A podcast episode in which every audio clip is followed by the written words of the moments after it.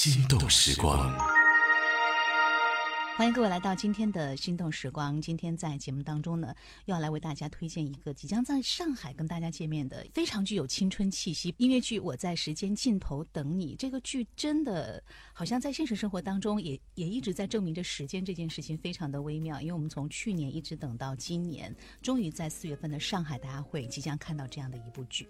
今天做客节目的两位朋友呢，是一部剧的两个非常重要的分子，一个主演和一个制作人。我们先请他们自己打个招呼，好不好？来，Hello，大家好，我是音乐剧《我在时间尽头等你》的制作人陈婉娇。Hello，大家好，我是剧里面扮演男主林格的饰演者林彦俊。彦俊好，呃，制作人和主演其实真的是一部剧当中非常非常核心的要素哈。其实婉角跟这个音乐剧其实有很很长时间的一些制作经验，对不对？对我在看你的这个经验的时候，发现哦，其实我们好像曾经有过很多的交集，只是没有面对面碰过。是的，是的比如。说跟七木的工作经验，还有跟这个龙马社，大概对的帮我们介绍一下你自己的一些工作的经验，好不好？哦，好的，呃，我其实是呃，就是电影学院导演系毕业的。哦，对，然后但是毕业以后呢，没有从事就是电影相关的行业，嗯然后就去美国又进修了音乐剧的相关的专业。嗯然后回国之后呢，我就在啊、七木人生也是非常好的一家公司，然后做了我《堂吉诃德》还有《近乎正常》这两部百老汇的音乐剧中文版。后来又去了龙马社这家公司，做了呃田壮壮老师导演的呃话剧《求证》，嗯。嗯、还有这个张国立、王刚、张铁英老师的话剧《断金》。啊，嗯也是在上海一票难求的话剧。对，当时我们也是在国内进行了巡演，然后也去了加拿大和澳大利亚进行了就是国际的一个巡演。对，呃，疫情之后我就进到了现在的就是，呃，大麦 My Life 当然有戏，呃，这个就是新的一个戏剧的厂牌。然后我接的第一部呃作品就是音乐剧《我在时间尽头等你》。对，其实这部剧呢是啊、之前阿里影业有做过这部剧的同名电影，是，嗯，然后当时的票房非常好。嗯然后我们当时其实是想要做一个这个厂牌的影演联动，嗯就是因为它的原始的 IP 是一个小说嘛，嗯，然后从小说到呃电影儿，然后我们又想把它搬上舞台，然后做音乐剧，嗯、我们觉得这是一个非常有意思的一个联动，嗯所以这个经验如此的丰富啊，而且是在这个美国学了音乐剧回来，而且这个进到中国音乐剧市场，从七木开始到龙马社，其实做的还是。比较深邃主题的一些剧，不管是《堂吉诃德》还是《近乎正常》嗯还是包括像罗马社的剧，其实是大题材的一些剧。对那，像这一次的这个《我在时间尽头等你》是青春题材，嗯。呃，所以你知道这个案子的时候，你有想过这个主人公大概是一个什么样的舞台形象吗？呃，您说林格这个形象吗？对，我是觉得就是。每一个人在青春年少的时候，上学期间，班里总会有一个男生，很醒目。对，就是他可能不一定学习成绩非常好，嗯 但是他一定体育很好，哦，然后很受女生的欢迎。他很会打篮球，对，很会打篮球。我觉得每个每个班都会有一个这样的男生，但是我觉得林格就是在我当我看到这个小说的时候，嗯我其实觉得他是一个表面上看起来不那么容易亲近的人，嗯但他其实就是外对对对外冷内热吧，是这样的一个形象。哦对，我来看一下燕君是不是这个形象。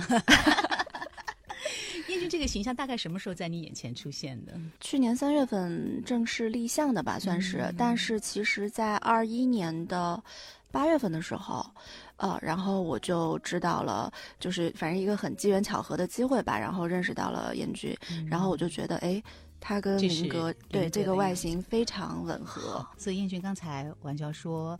每个班都有一个这样子很特别的男生，他总有一项特长，所以你你在学生时代是个什么样的人啊？班上其实我在班上，呃，有一部分跟林格是非常像的，就是嗯包括呃，可能不太好相处接近、接近，会让人感觉会有距离感，然后也不太喜欢讲话，比较孤僻一点的那种人哦，对。嗯。然后体育方面或者学习方面的话，可能就不会像林格那么的呃出众吗？，对对对，我会我会比较沉浸在我我我读书的时候非常喜欢看小说，哦，什么类型的小说？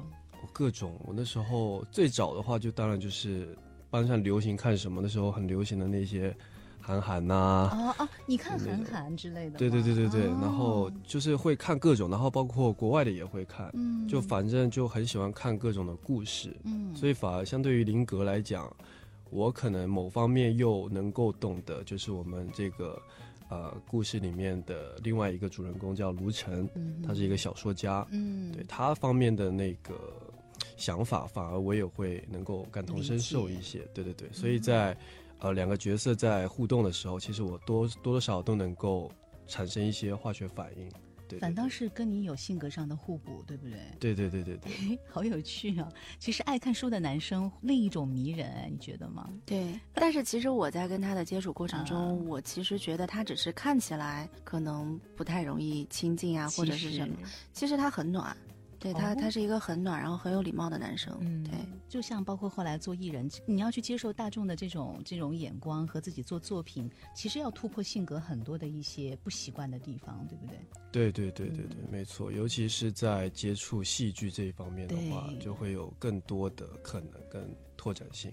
其实看书啊，我觉得青少年时期看书是一个很爱幻想的一个一个途径，因为书里就有好多的故事。你曾经幻想过自己有一天在舞台上是演音乐剧这个这件事情吗？从来没有想过，其实对，真的就是我觉得一切都很就是让人觉得很不可思议，就是梦幻的安排。对每个时间，然后每个发生的故事，尤其是在去年的时候开始这个项目，其实过程啊，然后包括到演出，其实这一路以来走过来，其实像回想回想回去，都会觉得很不可思议，跟很多嗯，就是一起经历的事情，然后。我觉得真的戏剧非常的迷人，然后嗯我也非常喜欢在剧团或者舞台这种地方的工作氛围。因为剧团其实是一个共同创造的过程，没错没错就像这个，我在时间尽头，它是从书到电影，你都有去看一下这个书的原著，然后先去了解一下，在舞台搭建之前，它是一个什么样的故事的构架吗？对，包括呃，其实，在音乐剧刚开始排的时候，呃，我们在很多地方，我发现跟我以前看的那些东西都有了很大的变动。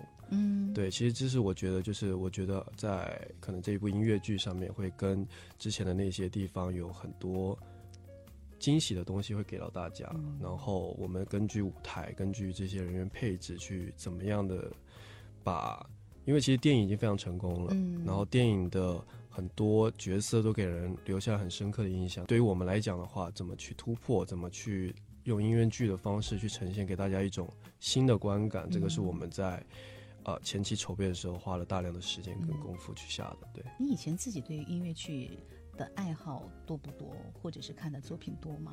我其实我在接触这一部音乐剧之前，我之前是完全不懂这方面的东西的。对。你跟晚娇就形成了强烈的对比。但是我觉得这个就像我们当时考大学一样，有的时候一张白纸，它可能塑造能力是更强的，对的可，能性是更强的。对的，那种生涩的东西和勇敢的东西，反倒是会更加有冲击力。嗯，因为我看到这次阵容，像燕俊可能是第一次接触音乐剧，但是像石磊老师，他是从日本四季剧团回来的。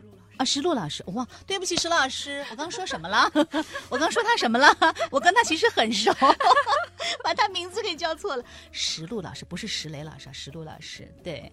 然后他是从日本四季剧团回来的，又是中国大概是第一批的音乐剧的专业演员，然后一直又在呃这个导很多音乐剧的作品，所以对他来讲也是驾轻就熟的一些舞台的构建方法，包括像严中杰啊这样的一些年轻的专业的音乐剧的演员。嗯，所以整个的架构，它是一个很很有趣的架构，跟你之前像做七木也好，罗马社也好，是完全不一样的团队的搭建，对吗？对的，嗯嗯，我是觉得，就是因呃，的确像您刚才说的，就是我们这一次团队的组建，除了有就是非常成熟的音乐剧演员，然后还有一些呃还在学校，就是大四学生啊、就是学生。哦，然后或者是刚刚毕业的，就比较年轻的演员。都是差不多音乐剧专业的，对音乐剧专业的，哦。然后再加上燕俊是算是呃完全没有接触过音乐剧表演的这样的一位演员，嗯。然后大家的碰撞其实非常有趣，因为互相彼此之间都不是那么的熟悉的时候，嗯然后大家就不会像就比如说呃相相对比较熟的人，大家可能在一起，他会形成一个呃比较固定的一个模式啊。对。然后呢，但是像不太熟悉的这一群人，大家凑在一起的时候，就会有一些试探吗？对对 对，会有，然后会有一些比较有意思的东西撞出来。然后在排练前期，刚就是大家还不是那么熟悉的时候，你就观察每个人，就是。都有点不好意思，然后但是又在一个磨合的过程中，就是这个是很有趣的。哎，这真的是一个全新的创作过程，从无到有的过程。嗯，英俊，你会你会害怕吗？进入到一个你从来没有涉猎过的领域？其实当初在接这个呃项目的时候，其实真的思考了很多，因为其实 音乐对音乐剧，它这一个表演形式对于我来讲，它是需要把唱跟演是同时放在一起的。那之前我的工作的经验里面，其实包括我演戏，演戏也是最近才开始接触的。那之前更多的是以唱为主，所以呃，唱的时候我基本上不会有什么演的部分。那在演的时候，可能就专心演戏，也不会想说要唱什么东西。所以在接音乐剧这一个项目的时候，呃，我第一次知道就是这一个表演形式的时候，其实我。苦恼了非常久，很怕我能不能够就是胜任对消化下来，尤其是呃，包括我们前面说到，就是这个角色，包括这个故事，已经是大家很多人都了解的，对，所以在这方面，其实当初呃，真的真的就是纠结了很久，然后我真的战胜你自己的，就其实是非常幸运，就是进入了团队以后，然后包括有很多这些演员，然后大家都是这个专业毕业的，那其实，在排练的过程中，我们其实他他们都一直在给我一些很好的建议啊，或者是对这些帮助。嗯，然后包括呃跟导演也会有很多这些细节上的讨论。嗯，对对对。你你几乎要其实从对一个舞台的认知是从最基础的开始，对不对？对，没错。你都做了一些什么样的以前没有想到过的训练吗？导演给你布置的功课有哪些？我觉得我印象最深刻的是在舞台上。讲台词这一件事情是，呃，我觉得我非常的就是震撼的一点。你要改掉一点你的说话的那种习惯吗？对，包括音量，然后包括情绪。嗯，因为我本身的个性就是讲话不太会那么的有感染力。对，你应该你不习惯那么大声去说话的。对对对对对，所以。呃，师导一直在排练过程中告诉我，就是要把每个字非常的饱满去呈现给大家，唱也是一样的。嗯，对，就是这些东西都是跟我以前的工作习惯有很大的距离的东西。嗯，所以呃，但很幸运的是，就是通过一遍一遍这样去调整，然后这样去磨练，包括从去年的那一轮巡演下来，其实我们都有总结出非常多的就是呃一些经验跟一些可以去。改善的地方，所以其实，在这一轮上面，我们会做很多就是不一样的地方。对对对。哎，你第一轮演出第一场，那是个什么样的状态啊？我觉得人生第一次一定是很精彩的。就是我那时候，因为其实对，在北京，对，在北京，在北京。然后，其实对于我来讲，我真的很少会有就是那么紧张的时候。啊，其实对于我来讲，因为我本人的个性不太是那种就是会怯场的那种个性，对我反而是会会很兴奋，就是哦，我要怎么去就是对去展现我自己，把这一段对 把把把这些准备好的东西去。但那一场我印象非常深刻，是我已经紧张到就是 呃。我旁边的演员就是跟我说你在抖哎，真的啊，他跟我说你在抖，然后我说我没有在抖，我哪里在抖？然后看下我的脚，我在抖的不行。对，就是因为在舞台上，然后最大的问题是那个不是我，那个是林格，对，那是那个形象，对，那是一个角色，角色，对，那。我我我当时就说哦，那不是我在懂，那是林可在懂。哎，你这个情绪转移蛮好的，很有技术性。找找个借口，但其实真的很紧张，那时候非常紧张。对，那时候非常非常紧张。印象非常深刻的是那一轮演下来，就是包括首场演完下来了以后，其实哇，那个感觉是真的对我来讲就打开了一个新的境界，脱胎换骨了，是不是？对，就是你怎么能够用一个角色。在舞台上完成一个这么完整的表演，又唱又跳又情绪起伏，这些东西，所有的一切就会让你觉得，呃，他跟拍戏的那种角色的脱离感还不一样，就会你会觉得你非常的舒畅。而且是个完整的创作过程。没错，没错，拍电影或者拍电视，它是零散的，或者是前后的时间是颠倒。对但是戏剧作品是从头到尾一气呵一气成呵成。对对对而且你上去了，没人救你。哎对，没有人救我，把对，其实还好，其实就是大家都很有经验，该救我的时候，偶尔还是会出手一下你下。出过什么就是观众看不出来的小状况吗？呃，其实我出过一个非常非常就是那个可以讲吗？那个 我最那个那爱听这样个。非常非常刺激、非常非常惊险的一件嗯事情，就是因为这个故事的主轴是手表啊，时间嘛，时间对对，其实手表是最关键的东西。那很多剧情的转折啊、情绪啊这些东西的起因，就是因为手表它还在不在，或者它损坏或者没损坏。结果有一场我印象非常深刻的是，那个算是重场戏，非常重场戏。然后就是大家的所有的目光就是集中在那块手表上，结果发现那块表不在，道具没了吗？那块表不在。他没有带上去。我听得我汗毛都竖起来了。那块你忘了表不在是不是？对我忘记带那块表上上台了。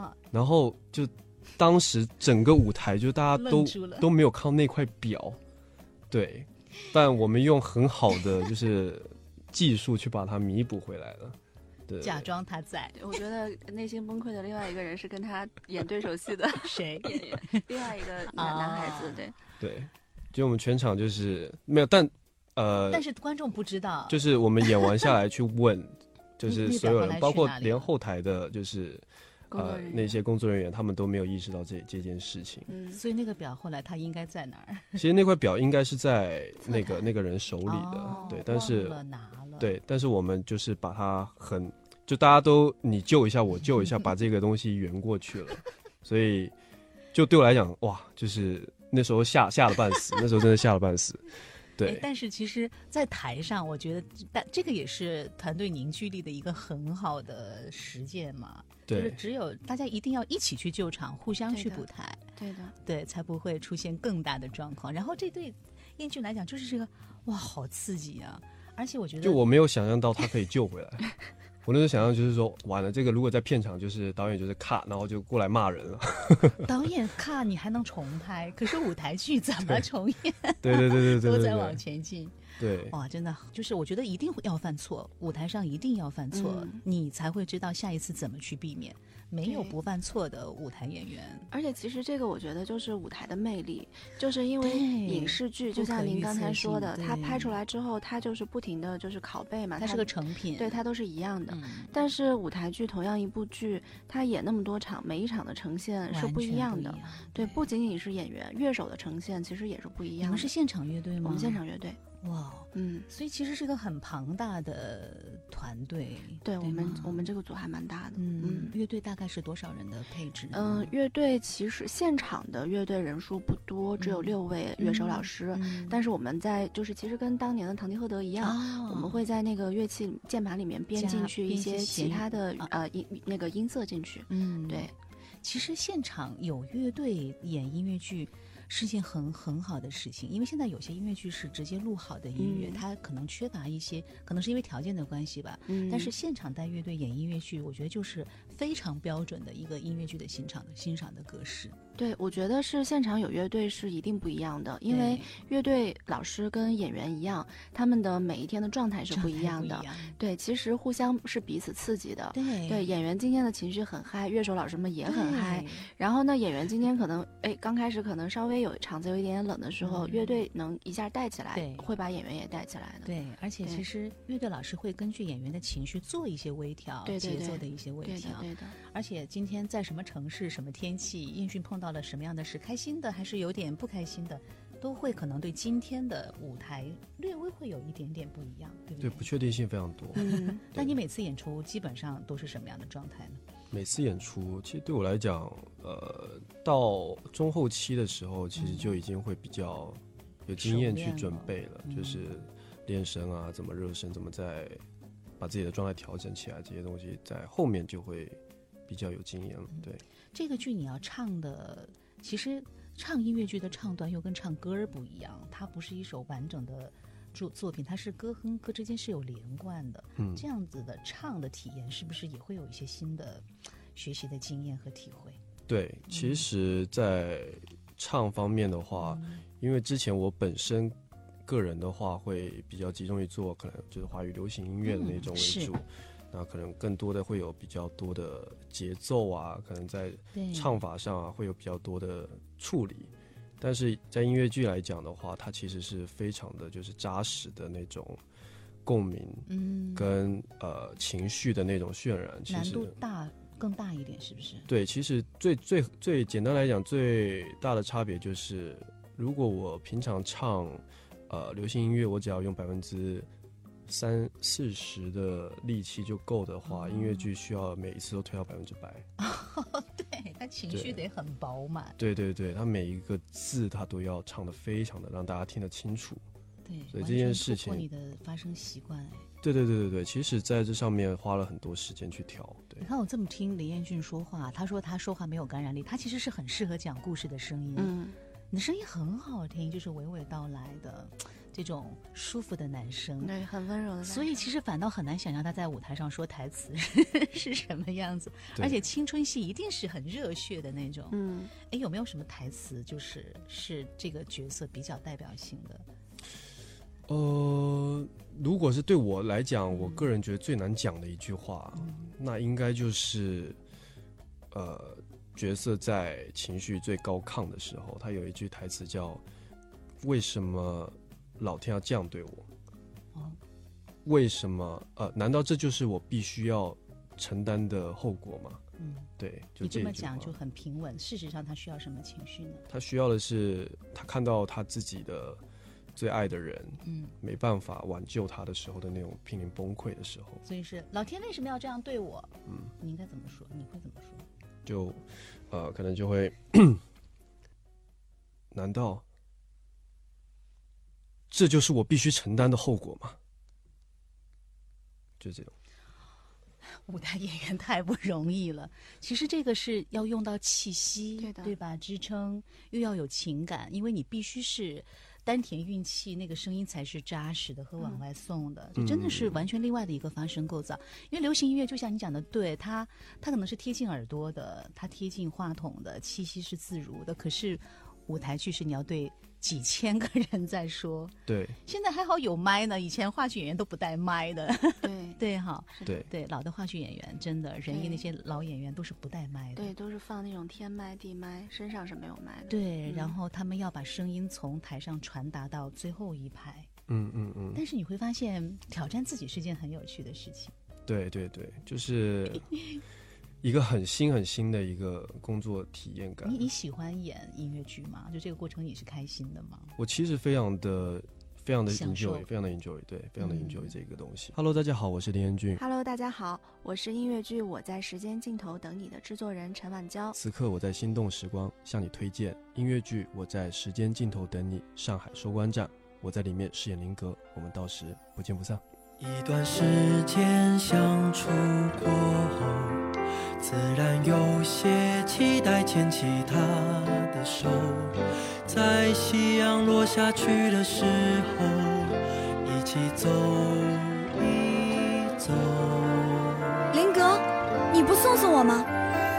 第一眼动心的是我，这生活因为他的出现变得特别，吸引我想要更深了解。